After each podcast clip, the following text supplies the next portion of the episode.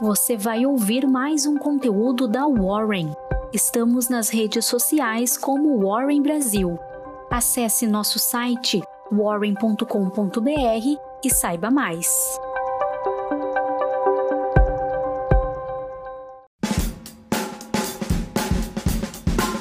Bom dia, meu nome é Grace Riemann, sou assistente de investimentos na Warren e essa é sua Warren Call de quinta-feira, 20 de janeiro.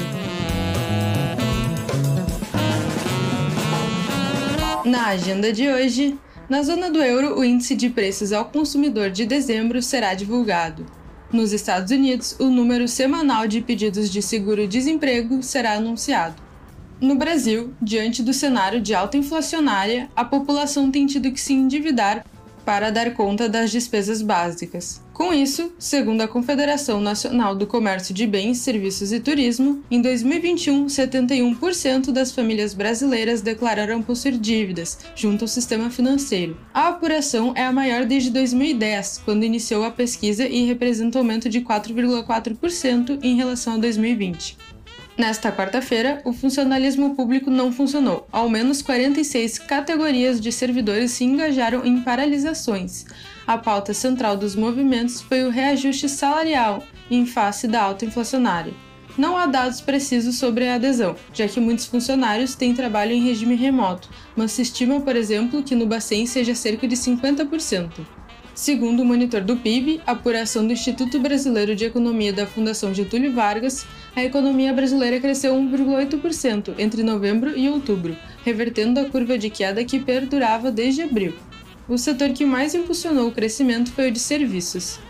Bolsa Brasileira. Com as varejistas, o Ibov fechou em alta de 1,26% a 108 mil pontos. Varejo. Diante da queda do dólar e da curva de juros futuros, as varejistas ocuparam o topo do pódio da B3 nesta quarta-feira. Os destaques do pregão foram a Americanas, a Lojas Americanas e a Magazine Luiza. Ainda é cedo, porém, para desenhar uma reversão de tendência já que o setor é muito penalizado pelo cenário da inflação alta e de baixa renda. Nesse clima, a Lojas Americanas anunciou que os seus papéis deixarão a B3 na próxima sexta-feira, visando a unificação da base acionária com a Americanas. Os acionistas da companhia poderão optar por reembolso ou pela conversão de cada ação em 1,88 da Amer3.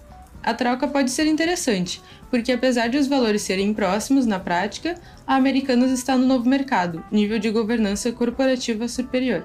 Saúde. Em atenção à alta concentração que vem se formando no setor de saúde e aos potenciais danos aos beneficiários, o Ministério da Saúde informou que está estudando a criação de um sistema Open Health, inspirado no Open Banking, a partir do qual os usuários poderão compartilhar suas informações por uma plataforma digital e receber ofertas personalizadas de operadoras de planos de saúde. A medida visa incrementar a transparência e a concorrência do segmento. Energia. A Petro Recôncavo anunciou que produziu 17.138 barris de óleo equivalente por dia, em dezembro de 2021. Com isso, registrou a alta de 39,6% na comparação com novembro. Estamos diante de uma boa oportunidade? Confira o relatório elaborado pelo nosso time de análise sobre os investimentos no setor de óleo e gás no Brasil. Bolsas americanas. Com a contínua repercussão da alta de juros, o Wall Street fechou em queda, o Nasdaq, com a suscetibilidade das companhias de tecnologia, fechou a quarta-feira em queda de 1,15%. Juros Brasil. Acompanhando o alívio nos rendimentos dos títulos dos Estados Unidos, os juros futuros apresentaram queda conjunta. Cripto. Você não precisa nem mais ter um computador para entrar no mundo das criptomoedas a gigante varejista Carrefour anunciou que terá caixas eletrônicos dos ativos virtuais nas suas lojas.